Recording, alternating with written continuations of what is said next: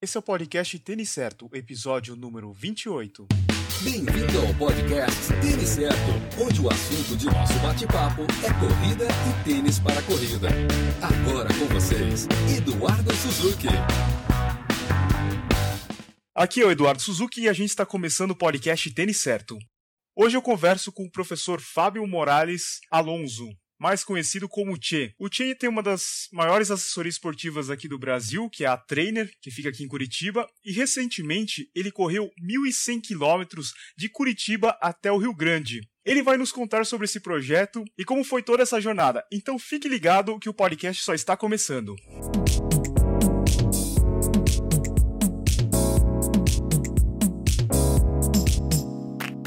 Oi, Tchê, tudo bem? Tudo bom, Eduardo? Tranquilo? Tudo bom. Muito obrigado aí por ter aceitado o convite para participar do podcast. Ah, eu que agradeço aí espero poder contribuir aí com, com os ouvintes. Tchê, para quem não te conhece, conta aí um pouquinho quem é você. Bom, eu sou formado em Educação Física, né? Vim para Curitiba aí há 23 anos. E desde então sempre estive envolvido no mundo do esporte. Tenho a trainer assessoria aí já fazem praticamente 13 anos, né? Entre a parte que era só o Che depois se transformou em trainer. E de lá para cá essa é a minha rotina, né? Trabalhar com treinamento tanto individual quanto corporativo de de assessoria em corrida, triatlon e ah, outras atividades aí que envolvam qualidade de vida. Conheço, né, praticamente todo mundo aí das academias, das assessorias, a gente cria uma amizade, é, é todo mundo, todo mundo se conhece, né, aqui em Curitiba e na corrida ainda mais, né. E esse é o Tchê, né? O cara que conhece todo mundo, que corre, que. Eu não, eu não gosto de ficar parado e repetir um dia igual ao, ao outro. Legal. Você tem um projeto, né, que você correu 1.100 quilômetros saindo de Curitiba até o Rio Grande. Isso levou 21 dias, né? Como é que surgiu essa ideia desse projeto? O projeto surgiu até mesmo pela essa questão que eu acabei de falar, que é, eu não gosto de ficar parado, não gosto de ficar só naquela rotina, mesmo que existam os desafios da empresa, desafios pessoais e tudo, eu não gosto de ficar naquela rotina normal. E quando a gente surgiu a ideia de levar os clientes para a Supermaratona de Rio Grande, que é, acontece justamente na minha cidade, surgiu a ideia também de criar um desafio, né, para incentivar todos os clientes a terem os seus desafios, mas até então não existia exatamente o que seria esse desafio. Quando começou a conversar com um, conversar com outro, eu achei, eu já tinha feito essa, esse trajeto de bicicleta em 96, né, tinha feito em sete dias, eu e um amigo meu, até o Anderson da A2 Assessoria Esportiva, e aí eu achei que ia ser algo muito interessante para incentivar os clientes e para mim, como, como atleta, né, como corredor, algo que realmente me desafiasse.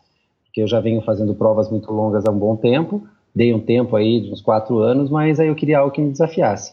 E eu achei que isso ia ser o ponto certo para me desafiar. Só que eu achei que, que tinha ficado um pouco vazio, né, o desafio pelo desafio, eu disse, já que isso vai chamar a atenção, vai ser algo que acaba naturalmente chamando a atenção, então vou fazer com que isso seja válido, né? Que tenha um agregue valor e que ajude alguém, além de simplesmente um desafio pessoal.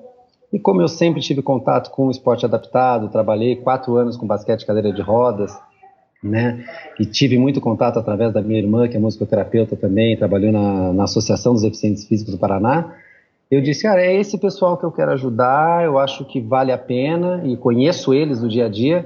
Conversei com o Darlan, que é o, o técnico da Bocha Adaptada, conversei com o Eduardo França, falei para eles a minha intenção e aí eles me ajudaram, né, montaram os orçamentos, tudo. A ideia era é, um valor que apoiasse eles durante um ano e até durante aí a ida deles para as Paralimpíadas. E aí a gente começou a montar tudo, site do Catarse, eu pedi ajuda de um monte de gente. Aí começou um, grande movimento desde o final do ano passado, né, até agora, porque que saiu o projeto e na verdade ele continua, né. Eu cheguei continua ainda. Legal. Antes de você iniciar essa jornada, como é que foi o, o seu treinamento, essa preparação para encarar esses 21 dias?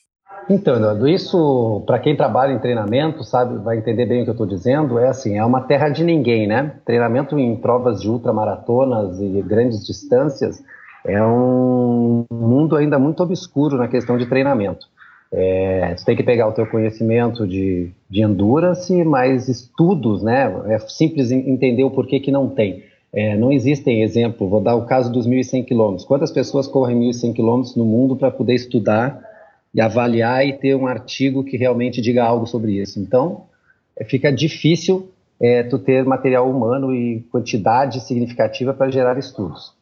Então, o que acontece é assim, é um trabalho, inclusive eu até falo isso claramente, eu mesmo, quando montei minha primeira programação, eu, eu montei ela equivocada, porque eu estava no momento pensando assim, não, eu tenho que me preparar para o dia da largada, e não, né?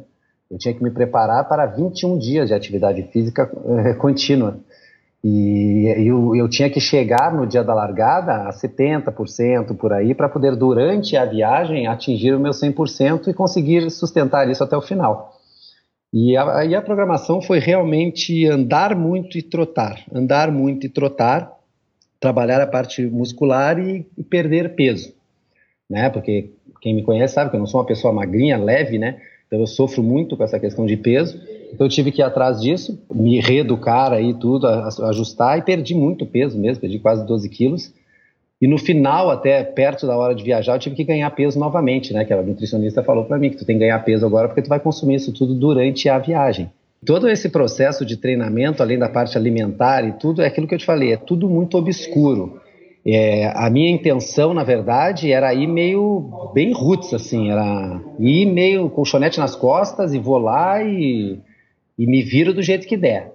A sorte é que as pessoas ficaram com muito mais medo do que eu e correram atrás de, de hotel, ligavam nas cidadezinhas que eu passava, mandavam um táxi me pegar para me levar para dentro da cidade para eu dormir, para depois voltar. Então, se não fosse, se não fosse isso, eu, eu teria uma, uma rotina né? completamente, completamente diferente, né? Porque eu tinha pensado fazer o quê? É, dormir desde um posto de gasolina, qualquer puxadinho que tivesse, eu queria dormir. E isso foi bem diferente. Eu dormi todos os dias em hotel, só um dia que eu dormi em posto de gasolina, mas mesmo assim numa sala fechada, com um colchãozinho no chão. E isso graças a todo o apoio que eu tive de clientes, família, amigos. Então foi uma coisa bem. Mas a preparação propriamente dita foi algo bem pesado a rotina, porque as rodagens eram muito longas, tomou meu tempo, tanto de trabalho quanto com a família, abri mão de muita coisa, literalmente. E aí eu tinha colocado muito claro na minha cabeça que eu tinha um foco muito, muito claro assim no final, que era eu tenho que chegar, porque agora não é só o fato do meu desafio, é o fato que eu tenho um projeto que é social, que existem pessoas que estão dependendo disso então agora minha responsabilidade aumentou muito mais. E isso trouxe uma carga, claro, grande de responsabilidade, mas que eu gosto, eu gosto disso. Né? Legal. Se a gente pegar os 1.100 quilômetros, a gente dividir em 21 dias, dá mais de 50 quilômetros por dia, né? Isso, Quanto tempo uh -huh. você ficava mais ou menos praticando a atividade, ou caminhando, ou trotando por dia? Eu fiz um, um, um cálculo, ainda vou fazer isso de maneira mais exata, mas é, no final, com, como no final, principalmente nos últimos quatro dias, eu não tinha condições mais de correr em função das dores, é, a média ficava mais ou menos de sete horas e meia de, de movimento, né? É. Ou seja, de deslocamento. Horas do dia, se eu tivesse mais duas horas de parada, então eu chegava aí de horas do dia de 10 a 12 horas do dia. Então era um constante movimento, né? E descanso eu tinha menos de 12 horas todos os dias. E se é que pode se dizer que é descanso, né? Porque eu chegava, tinha que tomar banho, lavar roupa, estender a roupa, é, arrumar todas as coisinhas, que era tudo muito quadradinho, não podia ter nada errado. É, então, e aí a hora que eu ia dormir, eu estava tão cansado, na verdade, que eu não conseguia dormir. Tanto que eu digo, né? Eu sou uma pessoa, quem me conhece sabe que eu durmo muito fácil e, e durmo bem. Eu durmo 5 horas, 6 horas, mas durmo bem. Eu não consegui dormir nenhuma das 21 noites bem. Caramba. Então, tipo, todas as noites era muito sonho, muita dificuldade em dormir, é, muita dor, muita dor, né? Porque os, a dor nos pés, eu estou tratando isso agora, a dor nos pés era muito grande, tibial, anterior, canela ali, para ficar mais fácil de entender, é, incomodava muito. Fora outros pontos, né? Que a mochila, o peso da mochila, é, o calor, eu tive diarreia, fiquei três dias com diarreia, desidratei aí tive que mudar o horário de saída num dia, aí cheguei às duas da manhã do outro embaixo de chuva, passando frio.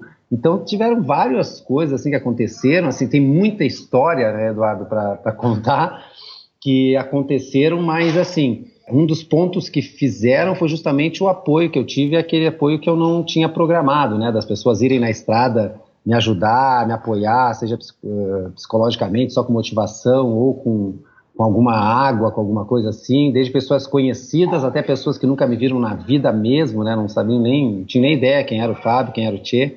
Então, tudo isso foi muito legal e acabaram criando uma motivação extra. É, ao mesmo tempo que eu criava, como eu falei antes, ali uma carga de responsabilidade, mas essa responsabilidade me motivava, uhum. né? Ela não me jogava assim, ai, nossa, sabe aquele medo de matar a bola e chutar no gol? Não, aquilo me dava mais vontade de matar a bola e chutar no gol. E era difícil, era lidar com tudo ali, o receio de não chegar, o receio de falhar, claro, né, isso acontecia. Mas eu coloquei muito claro na minha cabeça que a única possibilidade que eu tinha, eu tinha, era chegar. Isso era claro para mim. Você estava correndo sozinho, mas por trás as pessoas não estavam fisicamente lá, mas estavam correndo junto com você, né? Sim, nossa. Tinha os embaixadores que estavam super conectados aqui, fizeram toda essa ação. Se tu vê, por exemplo, eu não sei se tu conseguiu acompanhar, mas assim, uhum. os coletes que fizeram, é, os cartões, isso aí foi tudo depois, eu não participei de nada disso. Foram eles aqui juntos, né? O Joacimar, MP, é, o Marcelo Alves, Bonato, toda essa gurizada que estava ali, a Ana Giovanelli, né, que é, que é minha embaixadora. A Ana Giovanelli, ela foi três vezes, quatro vezes na estrada cuidar das minhas pernas lá perto de Floripa, o dia que eu estava desidratado, ela foi me buscar, que ela estava de férias, ela foi me buscar na estrada, me levou para uma casa que ela estava em Floripa, me atendeu, me, era soro, era tudo que tu imagina. Eu brinquei, parecia um, um pachá, né, cara? Eu disse, né, toda a mordomia possível. Até brinquei com ela, nossa, vou fazer isso mais vezes, né? Era toda a mordomia e, e, cuidados e tudo que, que, que, as pessoas tiveram comigo, que foi algo assim, fora do comum, né? Algo que não, eu não esperava, claro, sempre espera né, que as pessoas se preocupem contigo, normal, mas foi algo que saiu da, da, da esfera normal, para mim, pelo menos, e, e as pessoas tiveram um cuidado muito grande, uma preocupação, e normal que as pessoas tenham isso, né? Mas é que eu sou muito de não ter medo, né? E de, de fazer as coisas, eu vou e faço e assumo as consequências.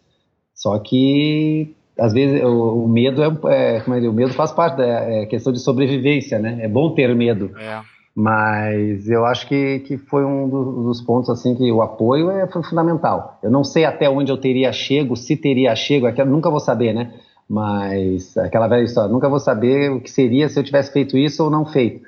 Mas se eu não tivesse tido apoio, a possibilidade de não ter terminado é bem grande, bem grande. E você falou da, da sua mochila, você tem a preocupação dela não estar tá pesada, mas você vai precisar de várias coisas durante o percurso, né? Como é que. O uhum. que, que você tinha na tua mochila? Você tinha um par extra de tênis ou tinha coisa para comer? Como é que era? Então, na verdade, assim, até quando a gente fez lá, a gente tinha mais ou menos 142 itens de, entre mochila e pochete. Aí eu tinha, eu, tinha que, eu tinha que escolher entre levar um par de tênis e levar o colchonete. Aí eu disse, pô, eu não vou conseguir dormir em cima do tênis, né? Então, tênis eu já estou indo com um, vou ter que ir com um. Claro que isso é um. Eu tenho, por sinal, estou falando contigo e olhando para o tênis lá, ele está destruído, né? E foi um dos pontos que com certeza contribuiu para para ter me machucado mais, porque o tênis já não fazia nenhuma das funções dele e sobrecarregou muito. Eu tenho, eu tenho uma pisada pronada no pé esquerdo, só o pé esquerdo é muito pronado, e isso com o passar dos dias ali foi acentuando muito e sobrecarregando, né? E a compensação de, de, de passada, de pisada e de, e de mudança de movimento, da biomecânica do movimento, foi, foi alterando completamente toda a minha estrutura, né? E eu, eu, fui pagando preço dia a dia. Mas a questão de, de mochila, vou te dizer assim, ó, eu, eu pensei, repensei, coloco isso, coloco aquilo, tinha de tudo. Tinha desde spray de pimenta para questão de segurança, né, até protetor labial. Então, aí tem uh, até, até lá para correr que tem, né, aquele, aquele esquema para tomar banho lá, aquela espuminha para tomar banho. Isso.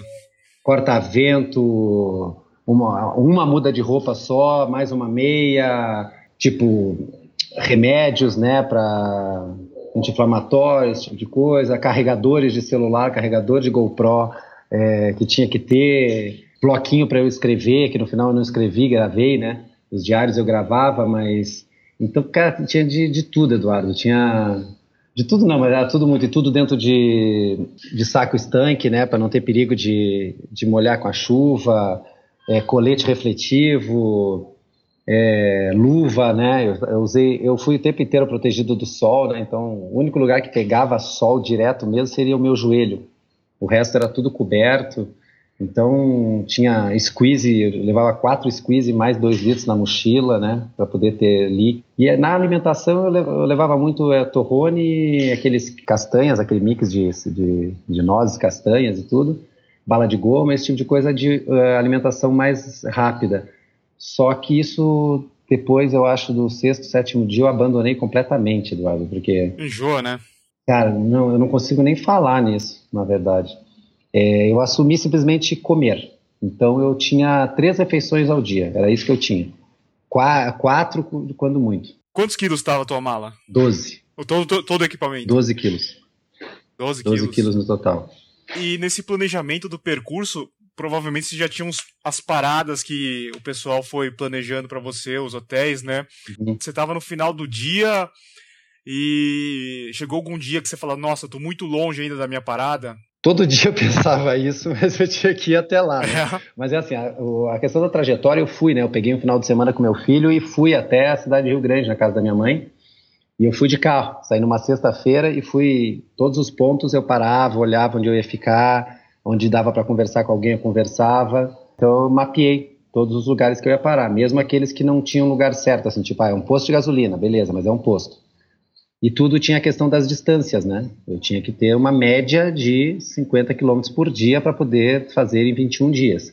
Tanto que o último dia eram 78, acabou sendo 70, mas porque não tinha como fazer diferente.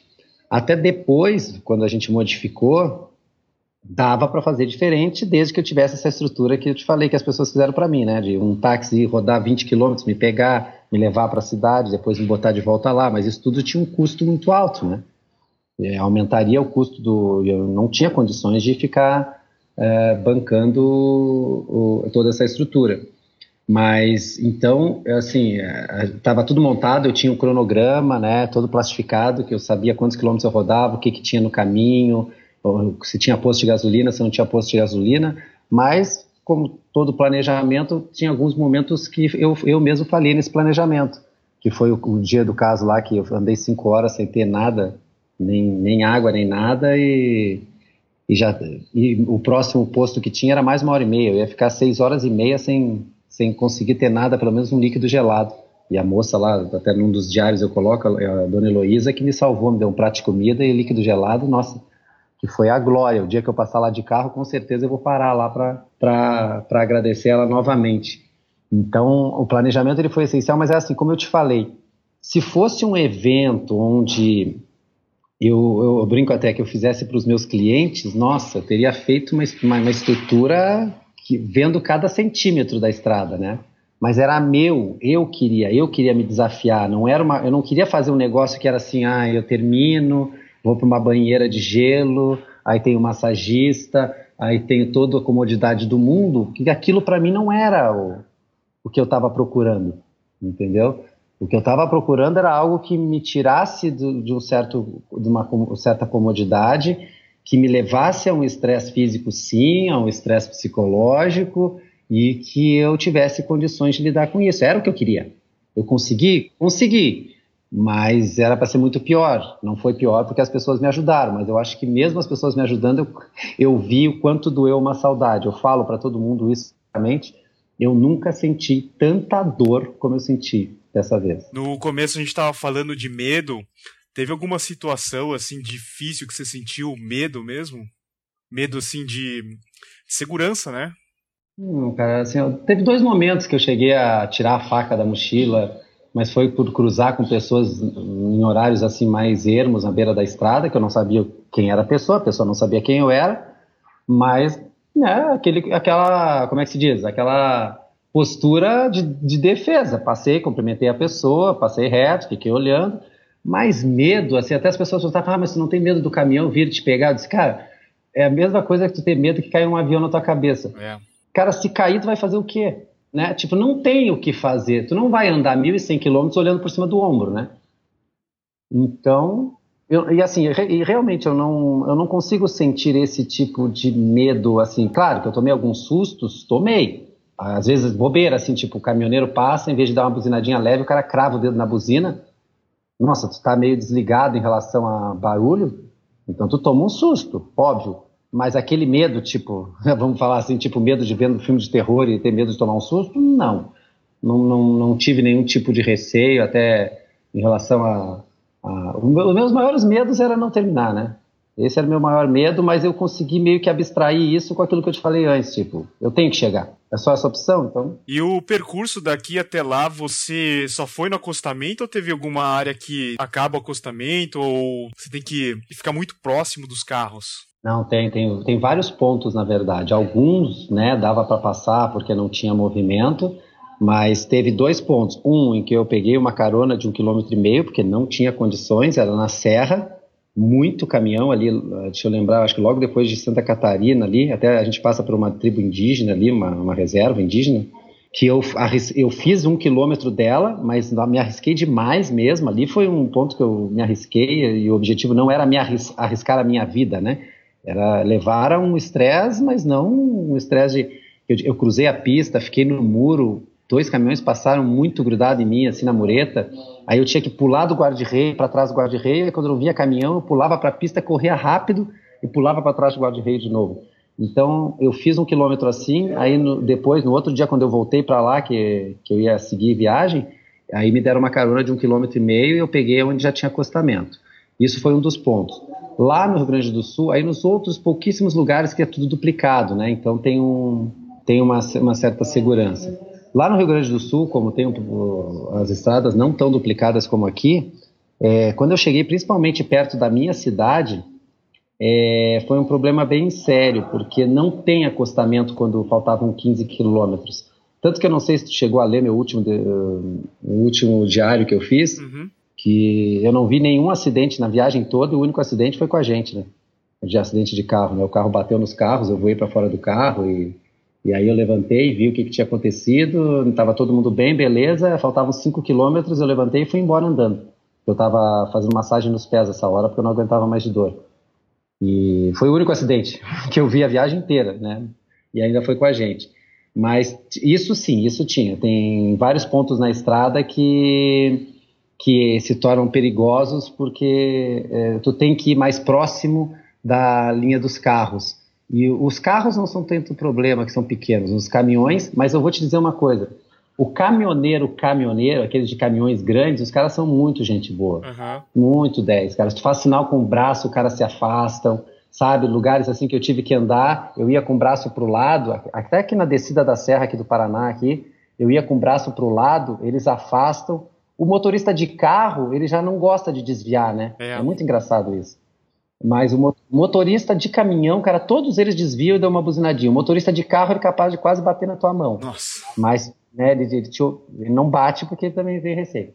Então isso é a viagem inteira, né? Da, da, tem isso aí tranquilo, mas em, relação à estrada, foi isso, assim, não, são poucos pontos. Aí tem lugares de acostamento muito ruim, né? Que voa pedra quando passa caminhões e coisas. E, Tchê, é, você contou a história da senhora que te deu comida. Eu até cheguei a, a ver aquele vídeo lá, né? Uhum. Que você gravou. No percurso tiveram casos assim, você percebeu que as pessoas são solidárias, elas vêm perguntar o que, que você está fazendo, vem te dar um, uma água, alguma coisa assim? Você teve situações assim, desse jeito? Ah, teve muita gente. Teve pessoas que entraram, tipo, grupos de corredores que participam de grupos de corrida de outras cidades, assim, sabe? Se colocaram à disposição, foram na estrada, é, foi no hotel. No outro dia, no café, desculpa, no café da manhã estavam lá junto comigo para ver é, se eu precisar de alguma coisa é, na, na Freeway, que é ali perto de Porto Alegre, é, um cara passou, parou, ah, eu sou o Ezequiel, é, eu sou corredor e tudo, estou acompanhando lá, tu precisa de alguma coisa, quer alguma coisa? Eu disse, não, não, tá tudo tranquilo aqui, né? E aí depois lá na super maratona foi muito engraçado que eu estava torcendo lá pro pessoal que eu não corri, passou um cara e disse, ah, cara, eu sou o irmão do Ezequiel que passou por ti lá, sabe? Coisas assim. Então assim, foi muito legal foi muito legal, assim, porque aquilo que eu te falei, as pessoas, o que eu mais gostei do, de, do que foi gerado foi ver com que as, que as pessoas, é bem isso, o lado bom das pessoas, entendeu? Que é o que mais me preocupa, na verdade, hoje em dia, que é, todos nós, eu me incluo nisso, Nós estamos sempre preocupados é, com, com a nossa sobrevivência, né? com o nosso dia a dia, com os nossos familiares, com aquelas pessoas mais próximas.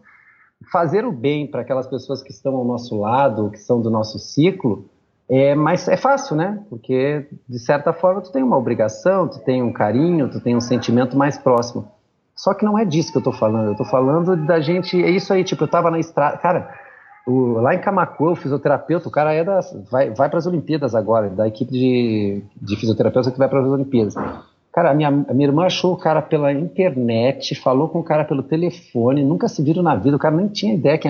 O cara foi à noite no meu hotel, foi de manhã cedo antes de eu sair para fazer. E o cara dá aula na faculdade, tudo, foi lá, atendeu. Cara, coisas assim que tu. Eu, eu mesmo falo para mim, cara, será que eu faria isso por uma pessoa que está passando aqui em Curitiba e é corredor, ou que seja qualquer coisa que o cara fosse, entendeu? Será que eu faria isso pelos outros? É. Eu fazia essa pergunta para mim, porque assim, as pessoas faziam o bem uh, pelo bem, porque se, se, se, identificavam com aquela atitude. Pode até que seja ser que não tenham coragem de fazer aquilo ali especificamente, mas ela se identificava com aquilo ali. E isso que foi o mais gostoso de ver nas pessoas, entendeu? Essa identificação, essa essa essa não reciprocidade, mas essa como é que eu posso dizer esse esse, esse bem mesmo, esse, esse lado bom das pessoas de, de conhecer, de passar, depois escrevia lá, ah, eu passei por ti lá na estrada, eu passei. Cara, teve um cara que me encontrou, que me conhece, que me estava indo para Floripa, ele passou por mim, ele parou o carro, ele chorava só de ter me encontrado. Então, cara, nunca que eu esperava isso, né? Nunca. E a reciprocidade é que é importante, né? Você conta essa história, daí uma outra pessoa, ela se inspira na tua história, vai passando para outra e, e, vai melhorando toda a volta, né? Da, da do convívio que, nosso. E essa que é a ideia, Dória. Eu falei da ideia do KM social, cara, é tipo, não é meu. Eu não quero que ele seja meu. Eu não quero ser dono do KM social. Ai, fui eu que criei. Não. Eu quero simplesmente, e eu falo isso muito claro para as pessoas, eu quero que lá seja o Eduardo, né, o Suzuki, resolva, cara, eu vou fazer no meu bairro. Vou fazer alguma coisa no meu bairro aqui, que na pracinha aqui eu vou ajudar as crianças a correrem. Eu vou ajudar os velhinhos a fazer não sei, qualquer coisa Entendeu? Porque é aquilo que tu falou. Ali no teu grupo, alguém vai se inspirar. É. E também vai fazer alguma coisa. E assim vão acontecendo as coisas boas. Assim como acontecem as coisas ruins, acontecem as coisas boas. Né? Então eu vejo por esse lado. É fácil? Não, não é fácil, porque a gente cair na rotina e voltar a fazer o que é, digamos, extremamente necessário e deixar de lado uh, fazer essas coisas é, mais fora da tua rotina, é simples, né? Eu voltei mesmo agora, pergunta se está fácil. Tá, não tá, eu não consegui me situar ainda na minha empresa, não consegui me situar ainda na minha casa, eu não consegui nada, sabe? Tá tudo muito atropelado, resolvendo tudo, mas eu tenho que continuar, eu quero, eu só vou descansar a hora que esse cair social, esse especificamente agora, atingir a meta dele, é, eu tenho reunião agora, daqui a pouco eu tenho reunião para a gente de, definir novas estratégias para continuar divulgando. Eu vou fazer mais diários do pós agora, contar como que foi o dia depois de terminar, como que foi assistir a super maratona. É, eu quero continuar falando com as pessoas porque eu, eu gostei disso e quero manter o caminho social aí com todo mundo, com as assessorias aqui de Curitiba, com o pessoal de fora. É, e, e, tentar manter vivo isso. É, os 1.100 quilômetros só acabam quando você atinge a sua meta, né? Sim, sim, aquele, os quilômetros ali, né? Oficialmente, que eu brinco, né? Deu 1067 com, com 2,2, né, no relógio pelo menos, né? Mas é, ele vai terminar. É que nem eu brinquei, o, na verdade o KM social não vai terminar, né? ele, ele vai se manter. É. Ele vai se manter, é isso que eu quero. É. E Tia, como é que foi o momento que você viu, encontrou seus companheiros, os seus alunos da assessoria lá no Rio Grande? Como que foi a, a sensação? Cara, foi, foi uma, uma pira, assim, uma mistura de sentimento, de, de emoção e ainda mais que meu filho estava junto, né, com eles. Foi bom demais, né? Vê-los ali, tudo, saber que eles iam estar ali naquela chegada, mas eu não sabia como que ia ser minha sensação, né? Tipo, me emocionei, óbvio, né? Aquela vontade, tudo, mas tanto que eu chego, eu não, eh, eu não sei se tu chegou a ver o vídeo e, e eu chego, vejo eles, eles me dão um pouco uns abraços e tudo, e eu já saio. Porque eu estava tão focado na questão que eu não podia ficar parando, não podia passar frio, tanto que meu amigo me pegou para almoçar, eu falei para ele, almocei rapidinho, ó, me leva de volta porque eu preciso voltar porque está chovendo, estou passando frio. Então era tudo muito, eu não podia me desvirtuar, porque é, o que a gente, eu conversei muito com a Ana Giovanelli, ela é, hoje em dia compete alto rendimento, né, que é a minha fisioterapeuta, e a gente fala, normalmente os erros e os, os maiores tragédias acontecem por, por quando a pessoa está com excesso de confiança, né?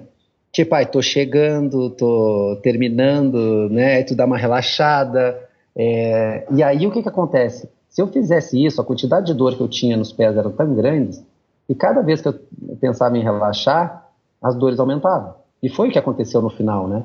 Ali, quando eu encontrei eles a primeira vez, faltavam ainda 35 quilômetros exatos. Foi no quilômetro 35? Não, não, faltavam 40 quilômetros quando eu encontrei eles. Então faltava uma maratona, né, cara? E eu ia fazer essa maratona andando. E eu sabia que dali onde encontrei eles, eu levaria no mínimo mais oito horas. Gente, é insano. Tu raciocinar que tu tem que andar oito horas com dor, é. embaixo de chuva e frio. Eu passei muito frio esse dia, então assim, eu tinha que ter um foco muito grande. Por isso que quando bateram nos carros, eu caí do carro, levantei, só vi estava tudo bem, já saí. Nada tirava da minha cabeça uh, o objetivo final. Se caísse um avião na estrada, eu acho que eu ia ver o que tinha acontecido, estava todo mundo bem, iria ajudar, mas iria continuar depois. Não, sabe, era, era muito. Eu fechei aquela. O meu cérebro só atuava naquilo ali. Tia, a gente tem uma boa audiência aqui no, no podcast, né?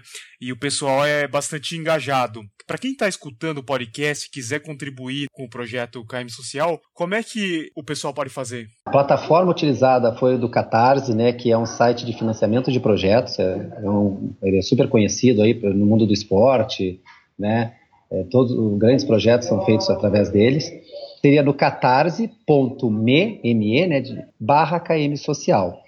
Acessando lá, tem lá um botãozinho verde escrito apoie esse projeto. Aí tem vários valores para se apoiar o projeto, de 10 reais a 5 mil reais, né? Pode ser pessoa é, física como pessoa jurídica. Vai ficar aberto né, durante 60 dias. A gente está no 25 dia, eu acho hoje, 26 dia.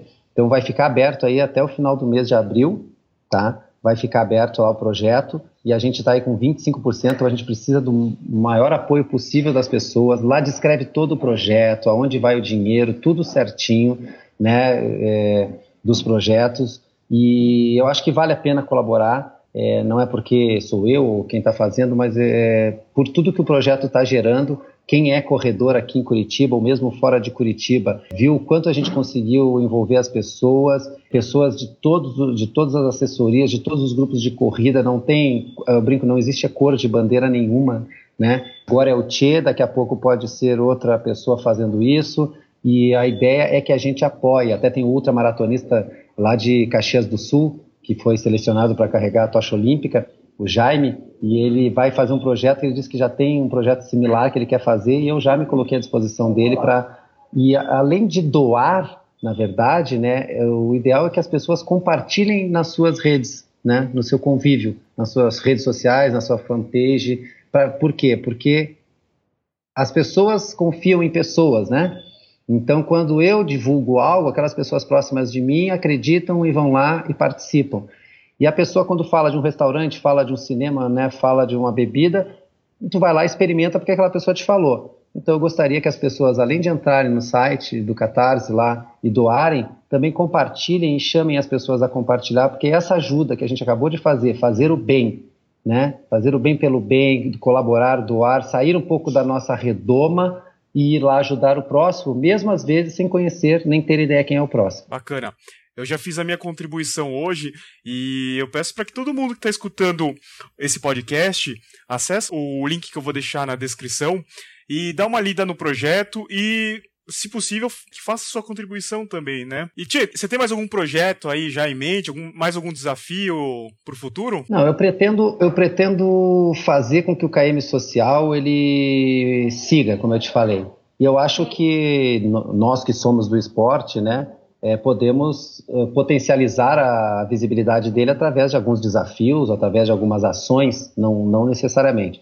Eu, sinceramente, agora eu estou de ressaca ainda dos 1.100, preciso primeiro cuidar de, das dores e voltar a, a estar 100%, mas eu quero seguir em frente, né? Pode ser que daí saia livro, pode ser que daí saiam palestras, e essas palestras, né, eu vou estar divulgando aí para o pessoal, é, tanto motivacional ou que seja outro, outro cunho social mesmo, mas eu acho que dá para esse desafio ainda tem muito a colaborar, né, antes de eu sair para fazer outro desafio propriamente dito.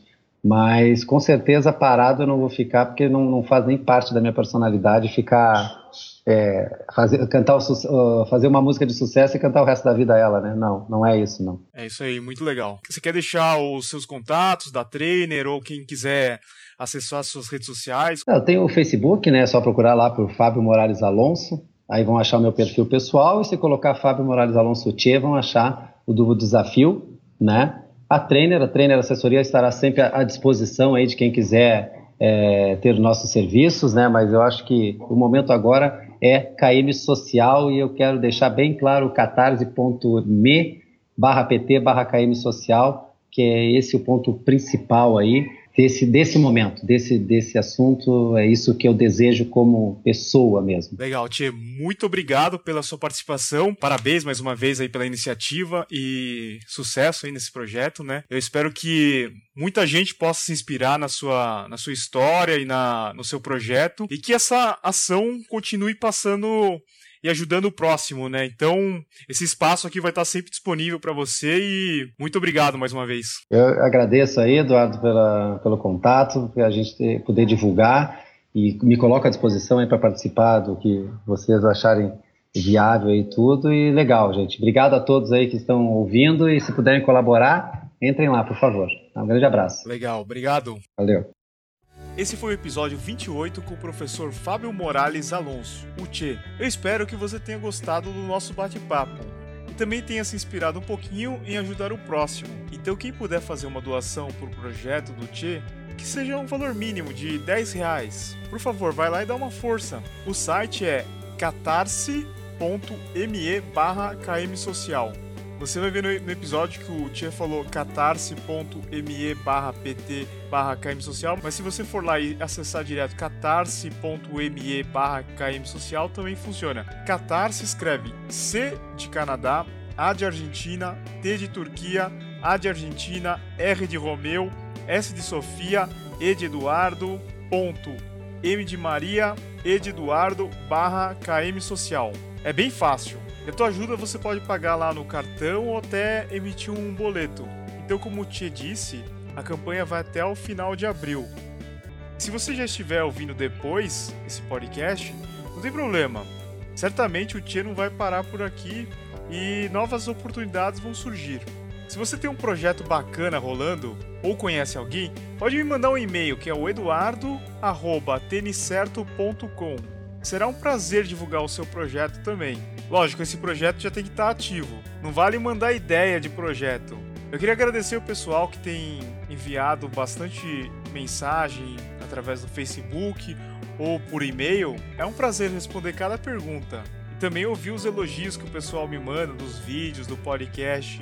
E isso então nem se fala, né? Eu tô me esforçando bastante para melhorar cada vez mais a, o podcast e os vídeos. Se você está escutando pela primeira vez, tem um monte de bate-papo bem legais para você escutar.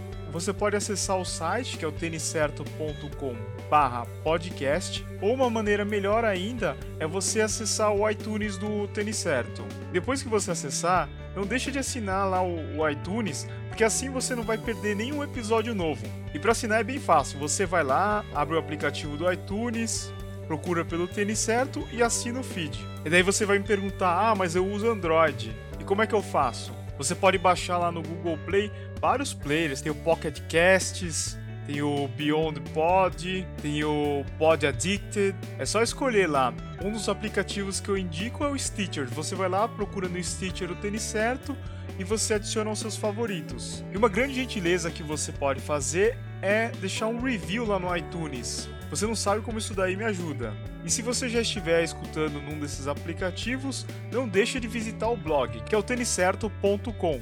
Lá eu posto avaliações de tênis, vídeos de unboxing e notícias do mercado running. Então, de novo, é têniscerto.com. E não deixe de seguir o Tênis Certo nas redes sociais: Facebook, Twitter, Instagram, YouTube e Snapchat. Muito obrigado por ter escutado até aqui. Uma ótima semana para você. Valeu, abraço a todos. Obrigado por escutar o podcast Tênis Certo em www.tenicerto.com.